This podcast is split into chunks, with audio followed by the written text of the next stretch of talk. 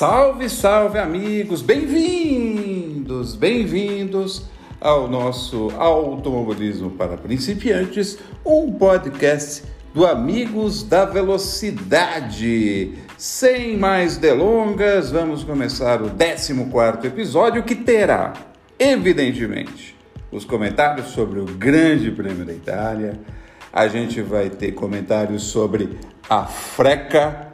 Isso, a freca Vamos falar sobre Fórmula Indy, vamos falar também sobre NASCAR, sobre MotoGP, sobre o acidente, evidentemente, entre Max Verstappen e Lewis Hamilton. Então, apertem os cintos, coloquem os seus capacetes, liguem os seus motores que está começando mais um automobilismo para principiantes.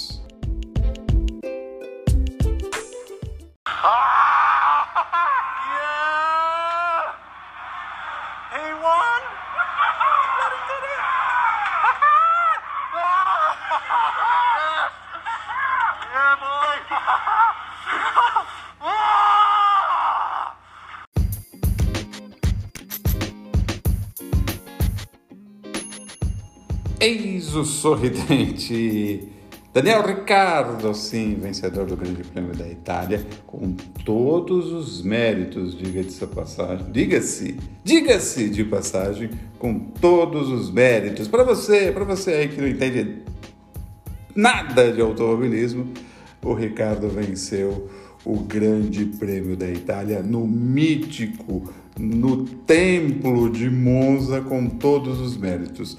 Desde a largada até a bandeirada, ele andou demais e merecia, mereceu essa vitória lá em Monza. Bom, é o seguinte. É, é uma dobradinha da McLaren, né? A McLaren fez um 2 Fazia um trilionésimo de anos que a McLaren não fazia um 2, né? Me parece que é a primeira equipe nessa temporada que consegue fazer essa dobradinha, um 2, primeiro e segundo, é, que né, realmente é um, é um marco, é um destaque para a McLaren que vem ressurgindo, né? Foi evidentemente a grande corrida do Ricardo nesse ano, que vinha assim, vinha assim, tomando pau, tomando pau do Lando Norris durante eh, as outras corridas, durante toda a temporada até Monza, mas em Monza o cara realmente, como diz o meu amigo Sandro Varela, vestiu o smoking, é, dirigiu, ou melhor, guiou, pilotou de paletó. Realmente foi fantástico. Ah, mas se o Verstappen e o Hamilton estivessem na corrida, talvez fosse diferente. Talvez, talvez realmente a Mercedes é, tinha um carro muito bom para essa pista, bom demais. A Mercedes era a favoritaça, é, tanto que o, o Valtteri Bottas largou lá atrás, largou lá no fundo do pelotão, largou de, de praticamente do, do, da França e chegou em terceiro lá em Monza, mostrando que o carro da Mercedes realmente estava ótimo para esse fim de semana, mas aconteceram várias coisas com o carro da Mercedes, com o Lewis Hamilton que impediram é, o melhor resultado da equipe alemã, assim como com o Max Verstappen, né, que acabou largando da pole, mas não aguentou na largada o Daniel Ricciardo. Depois aconteceu tudo o que aconteceu. Ah, a corrida é, foi essa, não tenho o que dizer. É, o C acontecesse isso não marca pontos nem para o Verstappen e muito menos para o Lewis Hamilton. Muito bem, muito bem. Grande corrida da McLaren. Parabéns para o Bottas, que fez um corridaço também. Uh, até acredito que se ele venceu o piloto do dia foi merecido, né? É grande. Porque é difícil ultrapassar em Monza, gente. Não, não, não achem que Monza, por ter aí pontos de ultrapassagem mais claros, por ser uma pista de alta velocidade, fica mais fácil de se ultrapassar. Não é assim, não. quem entende de automobilismo. E você, você, a maioria do que está escutando nosso podcast não entende, como eu não entendo também. Mas não é tão fácil assim, não. Não é tão fácil. A gente percebeu isso durante uh, a mini corrida, a sprint race que aconteceu uh, no sábado e também durante a corrida de domingo. Ah, mas o grande, o grande acontecimento da corrida foi a batida, uh, ou foi o acidente entre Lewis Hamilton e o Max Verstappen. Né? É, é, bom dizer que eles só se encontraram na pista depois dos seus pitstops, na primeira parada né, de pitstops programada para os dois, porque aconteceram erros no pitstop. Aconteceram problemas. Erros é uma palavra bem forte, porque ninguém quer, ninguém vai no pitstop e erra. Acontece, aconteceu algum problema ali. É, sobretudo esses, é, essas equipes de ponta, uh, pessoal tão bem preparado, eles não erram, acontece alguma coisa. É evidente que o erro existe, mas sempre acontece alguma coisa. Mas vamos lá, vocês entenderam o que eu quis dizer. É, é o seguinte: o Max levou 11 segundos na sua troca. E o Hamilton levou um pouco mais de 4 segundos quando fez a sua parada no box. Essa conjunção aí de tempos, dessa demora, tanto de Max como de Lewis, fez com que os dois se encontrassem na pista no retorno do Lewis, porque o Lewis parou depois que o Max, Max continuava na pista depois do seu pit stop. É, e aí o Lewis acabou se encontrando com o Max na saída da sua parada de box. Isso só aconteceu por conta desses 11 e 4 segundos. Ok, mas aí na pista, meus amigos, eu acho que o Verstappen forçou uma barra. Forçou uma barra absolutamente desnecessária. É, ele colocou de lado onde não dava para colocar de lado, é, acabou gerando um acidente que não foi um acidente sério, talvez até por isso, pela baixa velocidade, baixa velocidade entre aspas, né? Baixa velocidade se a gente comparar as velocidades finais de um carro de Fórmula 1 com a velocidade que eles estavam é, contornando a chicane ali. É, mas que não geraria, por pela baixa velocidade, não geraria um acidente tão forte assim. Mas acabou gerando, porque é, você, todo mundo viu, já, já se sabe isso amplamente, de que a roda do carro do Max Verstappen quase atingiu a cabeça, se não é que atingiu a cabeça, do, do Lewis, gente. Do Lewis foi uma cena horrorosa. Se não existisse o halo, se o Santo Antônio não funcionasse e depois o halo não funcionasse, meu amigo, hoje a gente poderia estar aí tratando de um Lewis Hamilton tetraplégico, se não fosse coisa pior. Ah, você não sabe o que aconteceria né? na década de 70, não existia o halo. Eu acredito que o halo e o Santo Antônio os dois salvaram a vida é, do Hamilton, é, salvaram o Hamilton de um problema mais sério. O acidente foi seríssimo, apesar da baixa velocidade. Por forçação de barra do Max Verstappen, aconteceu isso. O Max poderia muito bem ter deixado o Hamilton passar, sabe? É, a, a Fórmula 1 não é somente um esporte que você usa o pé direito. Você tem que usar a cabeça às vezes, né? Uh, em Monza estava claro que o melhor carro era a Mercedes. Paciência, deixa o Hamilton passar. Vai perder alguns pontos, mas vamos tentar recuperar aqui. Vamos ver lá na próxima curva, na próxima volta o que vai acontecer. Se não acontecer nada na próxima curva, na próxima volta, vamos para o próximo GP. Falta talvez essa maturidade ao Max Verstappen. E eu não quero passar pano, porque um piloto que tem aí, eu não me lembro agora exatamente quantas corridas o Max já disputou na Fórmula 1, mas foram muitas, né? muito mais de 100. Piloto com esse tanto de corridas no currículo já deveria ter aprendido isso, mesmo com a pouca idade. Mas vou passar um paninho, vou passar um paninho para o Max. Ele é jovem, 23 anos. Né? Acredito que o Hamilton, acredito, não estou dizendo que aconteceria, acredito que o Hamilton, na mesma situação do Max, não faria a mesma coisa. Né? Então, é, a culpa para mim é desse acidente, é, apesar de não ter sido um acidente espetacular, é, no sentido da batida ter sido forte, a culpa desse acidente foi sim do Max Verstappen. Três posições no grid. Depois o nosso amigo é, Sandro Varela vai comentar mais sobre essa punição que o Max recebeu. Três posições no grid de punição. Lembrando então, lembrando então para você, para você que não escuta, que não está nem aí, que não sabe o que está acontecendo no automobilismo, muito menos na Fórmula 1, é, o, o Max foi punido com três posições é, no grid na próxima corrida. Portanto, isso significa que os comissários de corrida que estavam em Monza e os comissários de corrida entendem do riscado também acharam que o Max foi culpado. Mas eu vou um pouco mais longe. É, tecnicamente perfeito, a gente não pode nem. Não dá para reclamar tecnicamente da punição dele.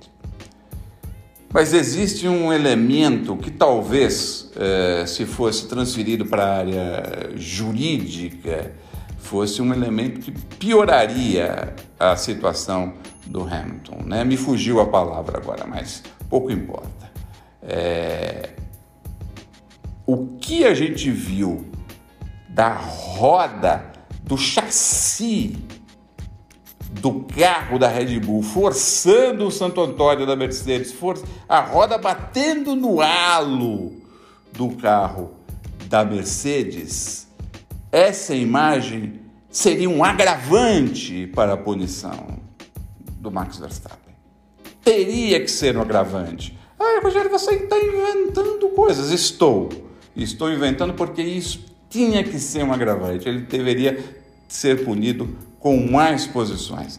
Deveria ter é, acontecido uma, uma penalização maior ao Max Verstappen por aquilo que não aconteceu.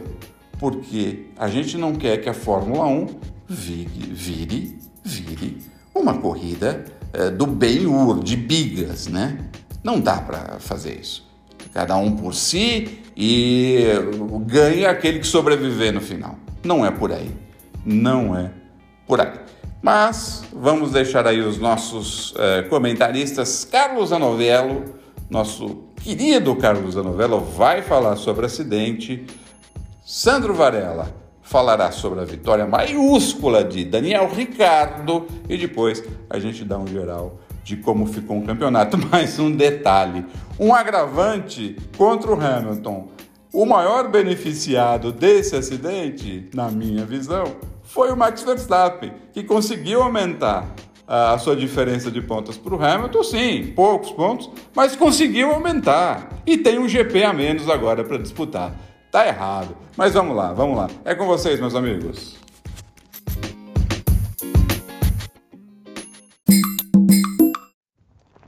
Uma das imagens mais marcantes da temporada certamente será o pneu traseiro direito de Max Verstappen, da Red Bull de Max Verstappen, aterrissando sobre a cabeça de Lewis Hamilton depois do encavalamento de Verstappen sobre o carro do inglês lá na primeira chicane no Grande Prêmio da Itália.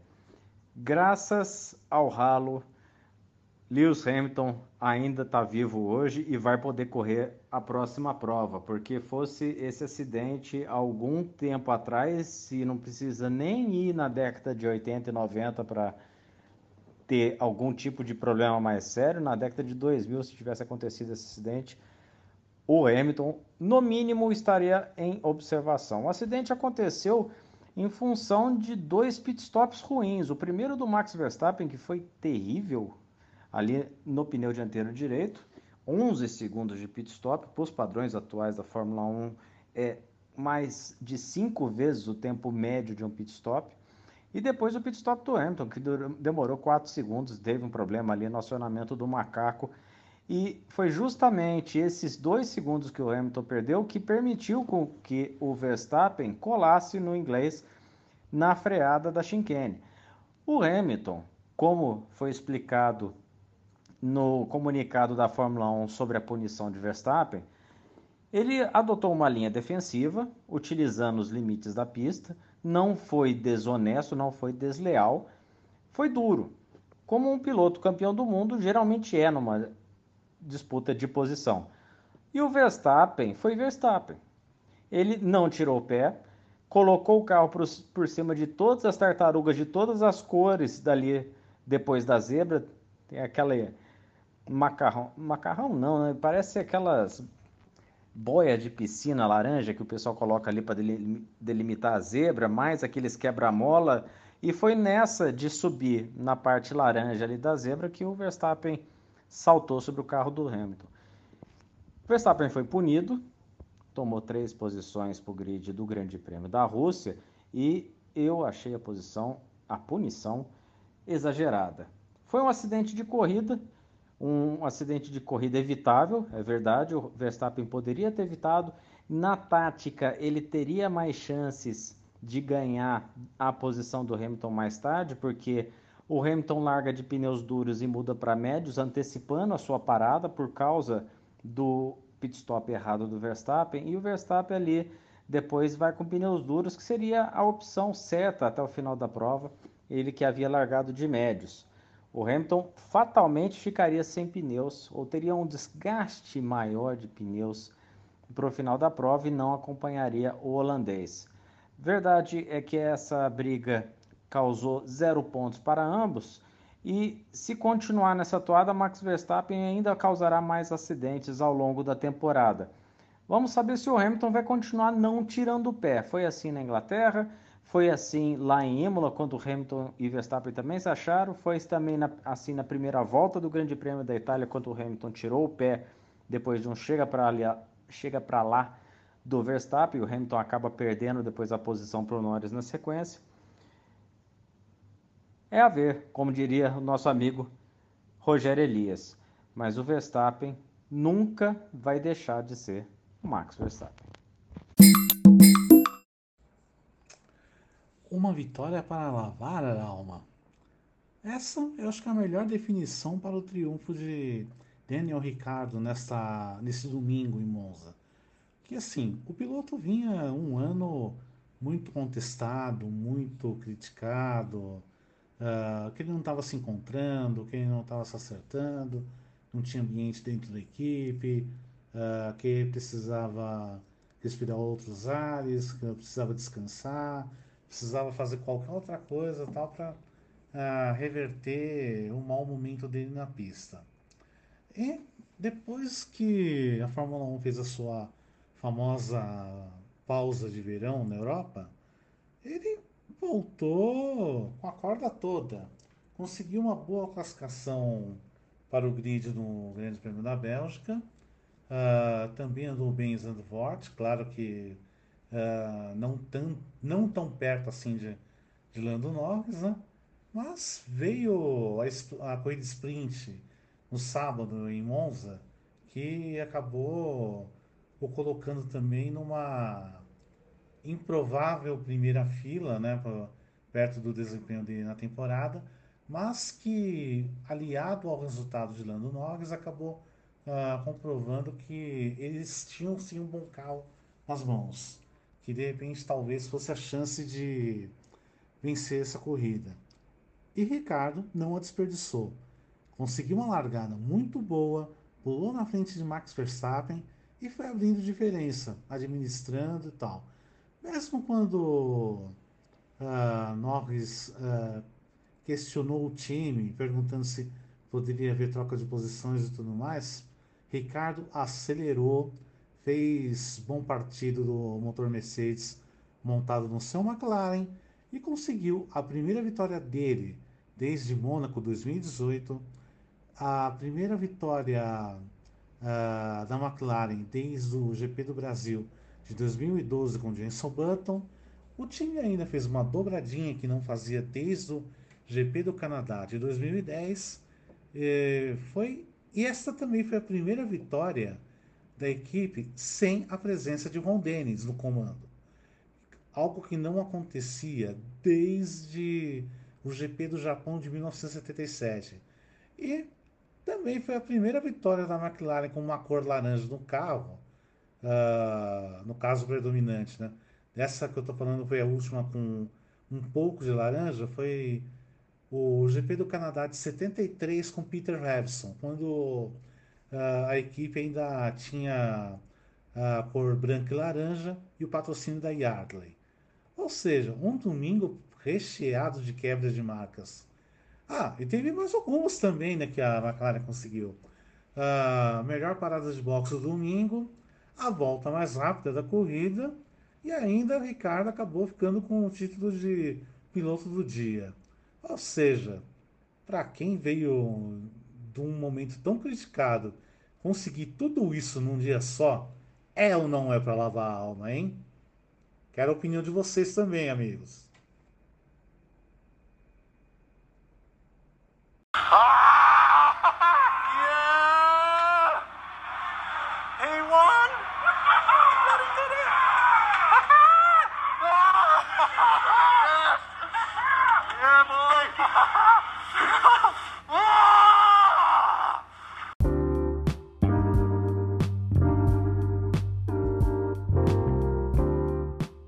E muito que bem. Então, assim, vamos ver como ficou o campeonato. Ou melhor, como ficaram os campeonatos, tanto de pilotos como de construtores. E Max, falta agora menos corrida e você continua aí é, na liderança do campeonato e até aumentou a vantagem sobre o Hamilton. Aumentou pouco? Aumentou, mas aumentou, né, Max? E agora, no Grande Prêmio da Rússia, vai ser punido? Não vai ser aquela punição. Mas tudo bem, vamos lá. É assim que funciona a humanidade, assim caminha a humanidade. Max Verstappen é o líder do campeonato de pilotos com 226 pontos e meio. Mais uma vez agradecendo ao grande Michael Masi que enfiou esse meio ponto aqui para a gente falar é, dos narradores, para os comentaristas é, falarem no restante dessa temporada, né? Lá na Bélgica você enfiou essa, né, Michael Mais? Mas vamos lá. Max Verstappen, 226 pontos e meio contra 221 pontos e meio de Lewis Hamilton. A diferença, portanto, são de 5 pontos. É uma diferença mínima. O Hamilton está muito no jogo? Está muito no jogo, é verdade. Mas é uma diferença, né? Lembrando que já teve campeão do mundo é, por meio ponto, né? Meio ponto de diferença. Vamos lá, Valtteri Bottas que fez um corridaço, corridaço lá na Itália, é, é, o terceiro colocado do campeonato com 141 pontos. Na quarta posição aparece o Lando Norris com 132, Sérgio Pérez é o quinto colocado com 118, Charles Leclerc é, da Ferrari tem 104 pontos, o Carlos Sainz é o sétimo colocado com 97 pontos e meio. É, aí aparece o grande, o sorridente, o fantástico Daniel Ricardo, agora tem 83 pontos e a oitava posição. Pierre Gasly, 66 pontos e o nono lugar. Fernando Alonso, 50 pontos, décimo colocado. Esteban Ocon é, tem é, 45 pontos, perdão e o 11 lugar. Uh, Sebastian Vettel é o 12 colocado com os seus 35 pontos. Faz tempo que o Vettel está com esses 35 pontos, hein? O Lance Stroll agora é o 13 com 24 pontos. E o Tsunoda é o 14 com 18 pontos. O George Russell, que pontuou de novo, né? Ele tem 15 pontos e o 15 lugar. Agora desandou a pontuar o Russell. Uh, Nicolas Latifi tem é, 7 pontos e a 16 posição. Kimi Raikkonen, que não correu, né? Kimi Raikkonen não correu em Monza, expectativa é que ele volte agora ao cockpit da Alfa Romeo é, é, no próximo GP. é, depois desse período de quarentena por conta da Covid, né? Ele é, apresentou o teste positivo para Covid, então o Kimi Raikkonen deve estar retornando.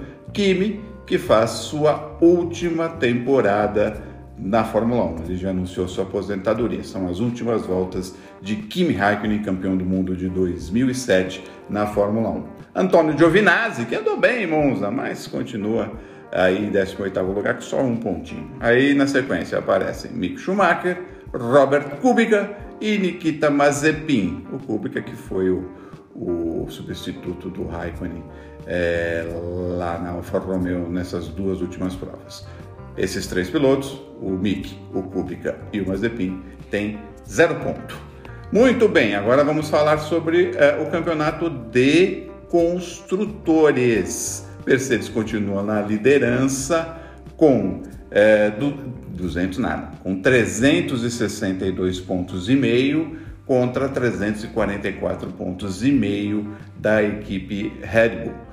A McLaren está em terceiro com 215 pontos, a Ferrari está em quarto com 201 pontos. Então a gente tem uma briga clara aqui pela primeira posição, Mercedes e Red Bull, e uma briga clara pelo terceiro lugar no Campeonato de Construtores entre McLaren e Ferrari. Nesse momento, a McLaren leva vantagem. Aí na sequência aparece a Alpine com 95 pontos, a AlphaTauri com 84 e a Aston Martin com 59. Então, entre essas três equipes, a Alpine continua levando vantagem. Briga, a briga é pela quinta posição aqui. Então a Alpine está na liderança dessa briga, dessa briga para você ignorante que não está entendendo o que eu estou falando.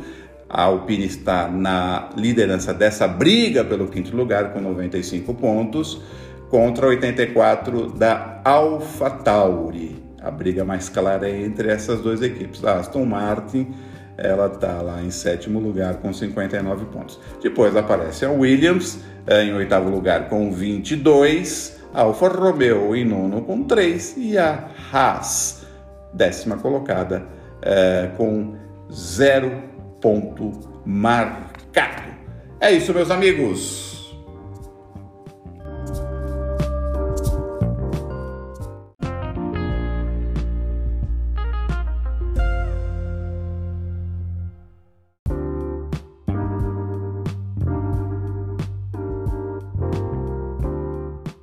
Seguinte, próxima corrida do ano acontecerá na Rússia, na Rússia. Isso, no Autódromo de Sochi.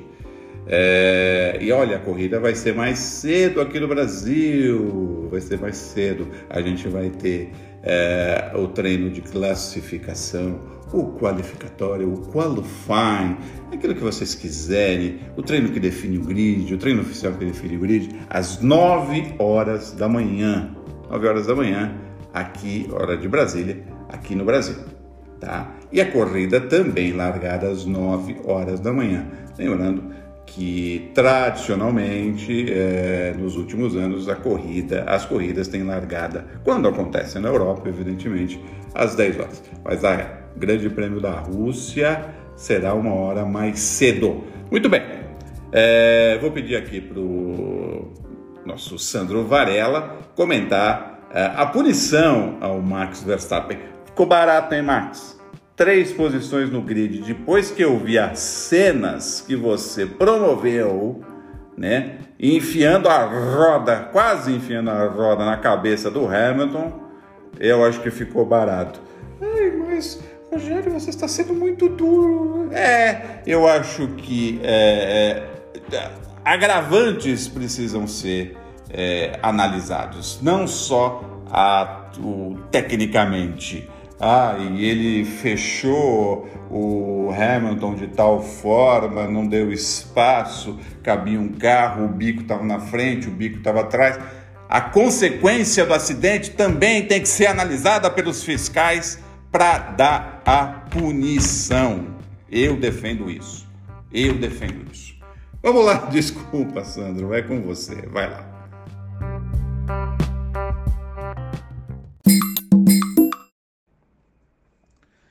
Em algum momento dessa temporada, a troca completa de motor, peças do conjunto propulsor do carro de Max Verstappen ia ter que acontecer. Uh, não sabia em que momento seria e tudo mais. E o acidente desse domingo dele com Lewis Hamilton acabou precipitando a situação. Obviamente, o piloto foi chamado juntamente com Hamilton à torre de controle e acabou sofrendo uma punição de três posições da que conquistar no grid de largada em Sochi. Só que provavelmente a Red Bull vai ter que fazer um serviço completo, porque uh, talvez seja a última grande oportunidade de trocar o motor e uh, todo o conjunto de recuperação de energia e que possa ter uma corrida de recuperação. Uh, Max sabe que uh, ou faz a troca agora em Sochi, ou vai ter que uh, penar uh, se isso acontecer em outro momento. E isso pode atrapalhar muito também a sua briga pelo título. quanto ao comportamento dele na, na pista ontem, era questão de brigar ou brigar também pela posição. Nenhum dos dois ia afinar um para o outro e uh, a pior acabou sobrando também para os dois, claro, que uh, com a eliminação da prova ninguém somou pontos tal. Verstappen saiu um pouquinho melhor porque conseguiu os dois pontos da sprint race no sábado, mas uh, poderia ter tido um prejuízo muito maior não fosse o acidente desse domingo.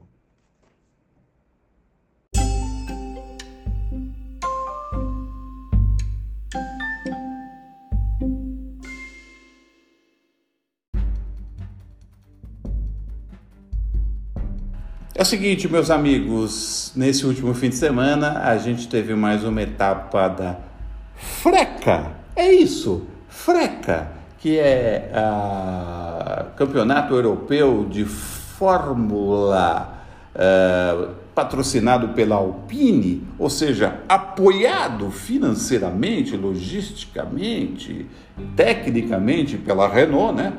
É, é freca, né? Onde, inclusive, o filho do Rubens Barrichello, Eduardo Barrichello, é, faz a sua temporada, né? Sua temporada de aprendizado em Fórmula, ele está correndo é, essa categoria e a gente teve é, mais uma rodada dupla que aconteceu no Red Bull Ring em Spielberg, né?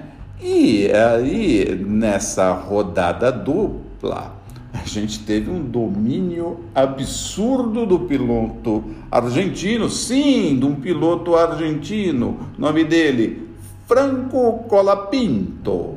Franco Colapinto, ele foi pole position das duas corridas, ele cravou a volta mais rápida nas duas corridas uh, e foi o vencedor das duas corridas.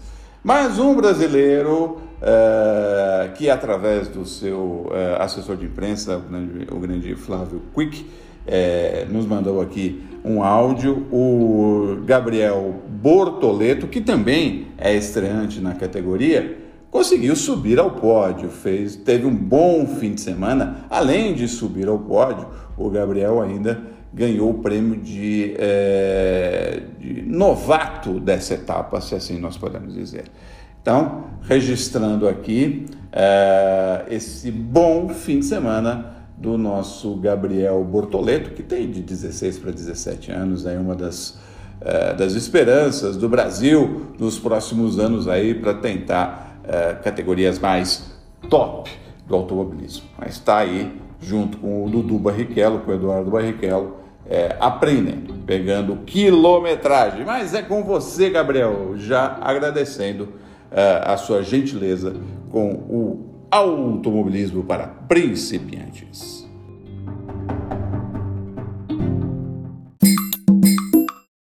Fala galera, tudo bem? Bom, estou aqui é, do lado dos meus troféuzinhos desse final de semana. Estou é, muito feliz, é, melhor final de semana do ano até agora. Fizemos dois quales ótimos, um quarto e um terceiro. E hoje, para fechar com chave de ouro, um troféuzinho de terceiro colocado e melhor Hulk. eu tô muito feliz. É, meu pai trouxe sorte, ele veio, o tio Fran também. Então, bom, a evolução do carro. Depois de Spa, que eu tive uma batida na segunda corrida, a gente acabou tendo que trocar o motor. É, isso acabou também influenciando no, no resultado. Acabei que, que melhorou bastante. O carro também, a gente trabalhou bem esse final de semana para achar um setup ideal e ficou muito bom. Estou muito feliz, queria agradecer a todo mundo que torceu por mim esse final de semana e vamos com tudo para as próximas etapas, a próxima em Valência daqui duas semanas. Valeu!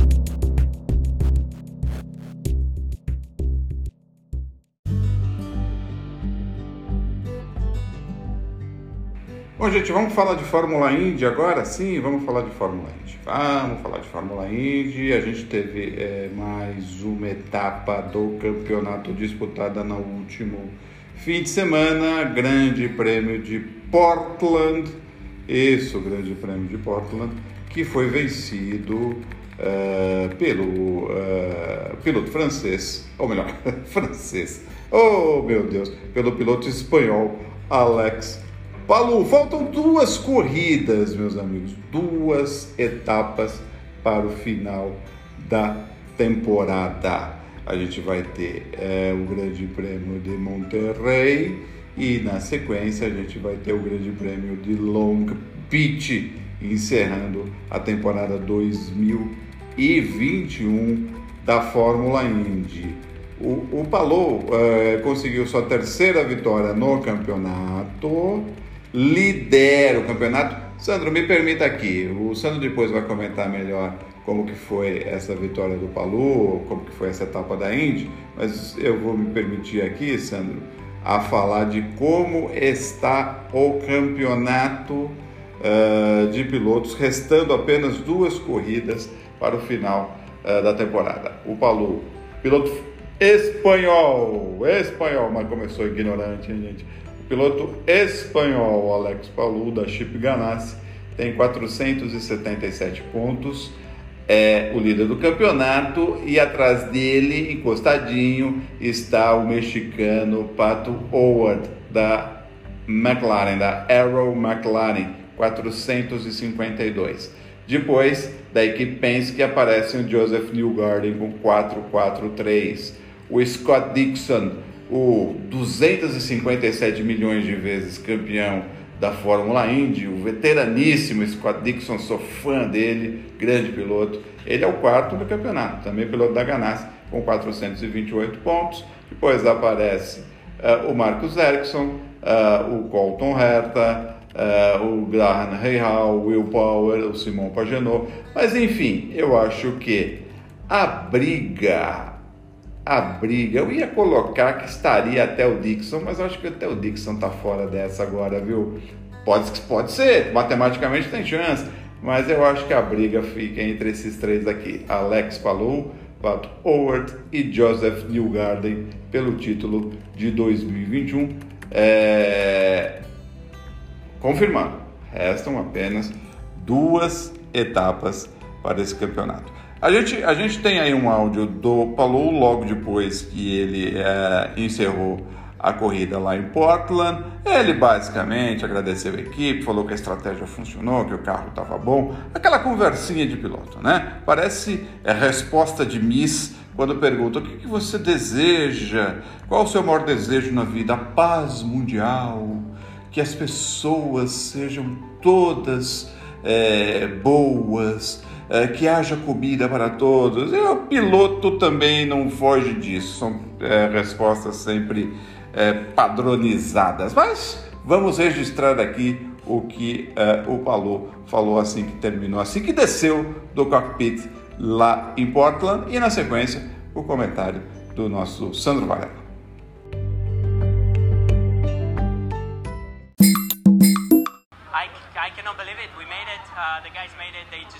Numbers, um, and we just follow it. Uh, strategy was amazing, and yeah, super proud for HPD. Gave us the power we needed.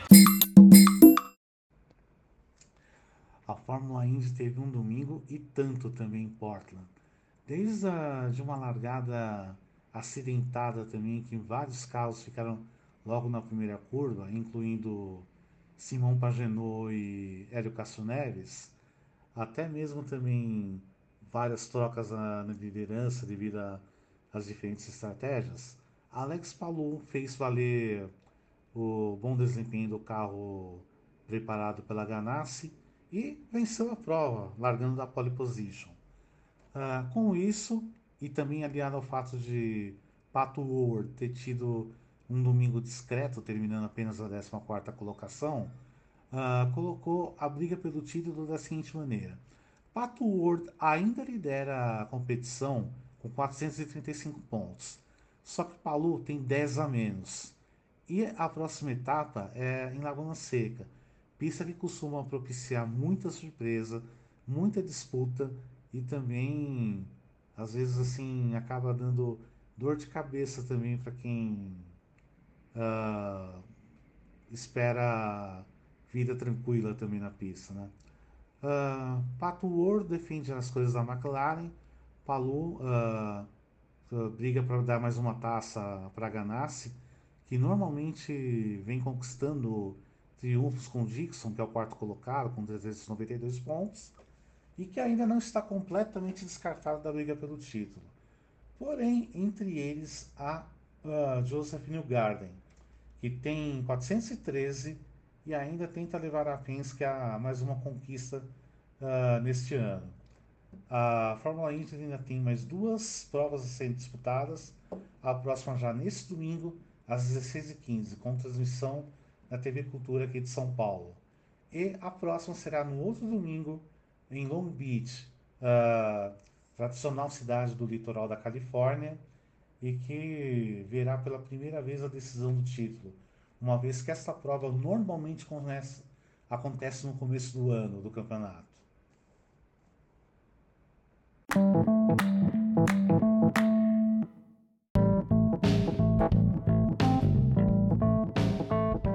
Vamos continuar no automobilismo norte-americano. Vamos para os playoffs, para as rodadas finais da NASCAR. Com ele, nosso especialista, o cara que sabe tudo de NASCAR, nunca toca Queen na sua própria live, no seu próprio programa, porque nunca acerta o resultado. Mas, porque o Carlos Novello, ele, ele é, colocou na cabeça que quando ele acertar o resultado, ele vai tocar Queen e de vez em quando ele toca, né? Mas raramente. É, mas enfim, ele sabe muito de NASCAR. A gente teve mais uma etapa do campeonato dessas rodadas finais e aí a conversa é com ele. É com você, meu amigo Carlos Zanovello.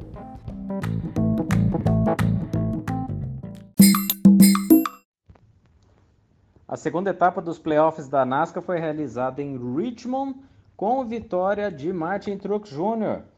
da Joe Gibbs numa prova feita marcada pela homenagem dos 20 anos da queda das Torres Gêmeas lá em Nova York.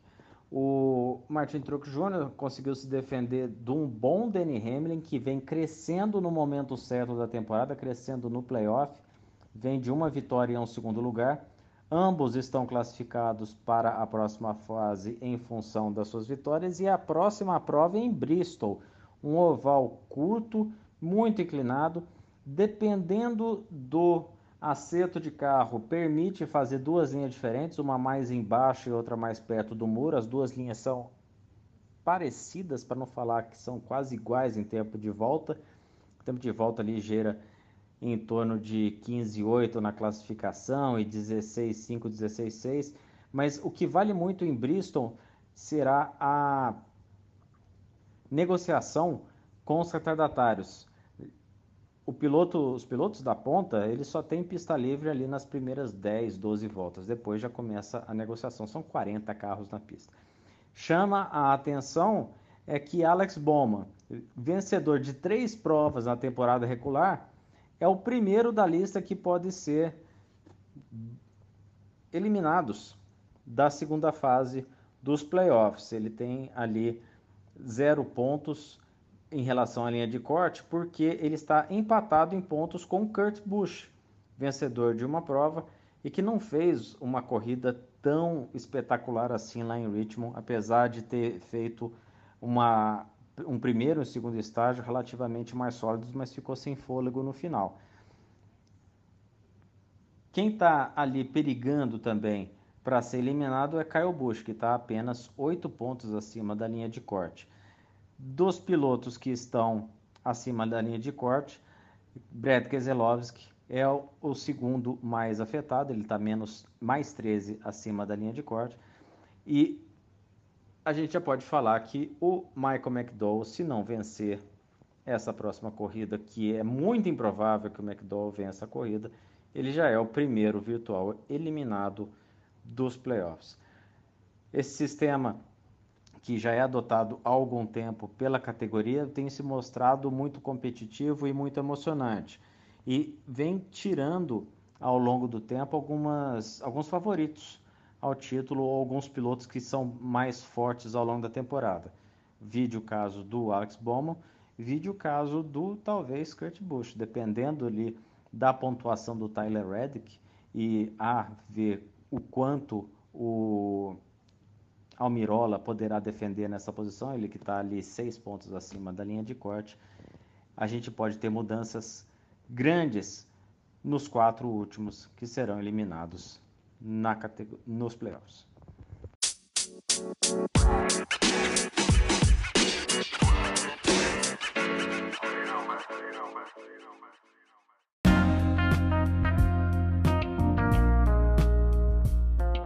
E para finalizar o nosso episódio número 14 do Automobilismo para Principiantes, vamos com o MotoGP. E vamos novamente com é, Carlos Novela. Né? Etapa de Aragão. Né? O Fábio Quartararo está aí para ser campeão. Ainda restam mais de cinco corridas, né? O Carlos vai falar isso no, no comentário dele. E o Quartararo não foi tão bem em Aragão. Carlo, é com você.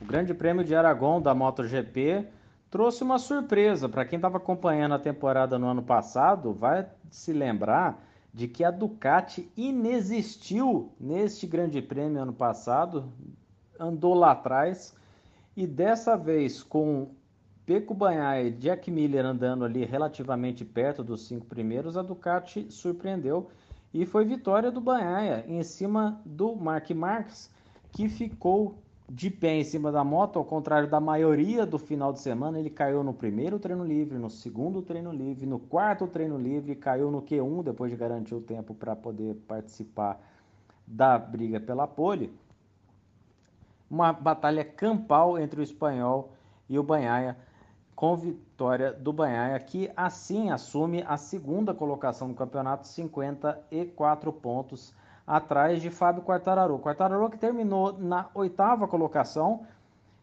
gastou uma das vidas que tinha, porque o Banhaia, tanto o Banhaia quanto o Mia, que terminou na terceira colocação, eles tiraram mais de 10 pontos de vantagem, e é aquela conta que a gente fazia no último podcast.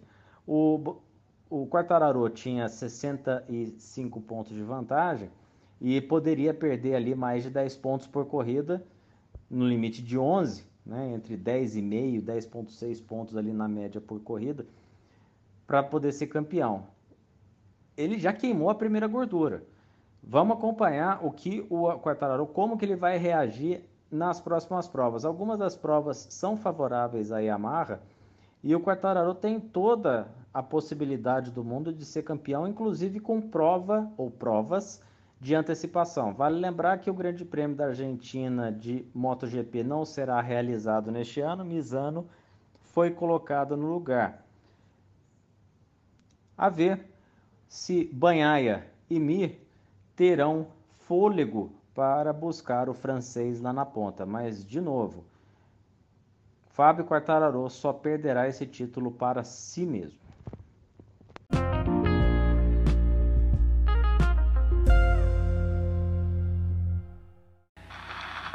Stop, engine off.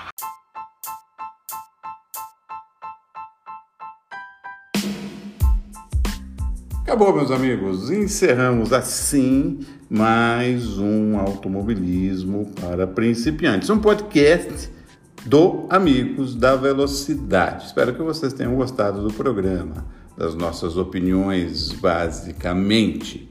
Uh, quero agradecer aqui todos aqueles que estiveram envolvidos na produção uh, desse programa, em especial ao Gabriel Bortoleto e ao Flávio Quick, o seu assessor de imprensa, uh, que nos cedeu o áudio tão graciosamente. Muito obrigado. esperamos vocês na próxima semana, quando teremos mais um automobilismo para principiantes em seu 15º episódio agora já fazendo uma prévia do Grande Prêmio da Rússia. Lembrando, sabe, eu acho que eu falei do Grande Prêmio da Rússia, eu não falei as datas. É, o Grande Prêmio da Rússia acontecerá entre os dias 24 e 26 de setembro desse mês, ok? Então, na semana que vem, a gente já faz uma prévia do que será o Grande Prêmio da Rússia e fala do que tiver que falar do automobilismo em geral. Um grande abraço a todos. Curtam o nosso podcast, se agreguem a ele nos nossos agregadores, nos agregadores que existem. Participem das nossas lives, se inscrevam no nosso canal no YouTube. É isso aí, ok? Então termina aqui mais um Automobilismo para Principiantes, um podcast, repetindo, do Amigos da Velocidade.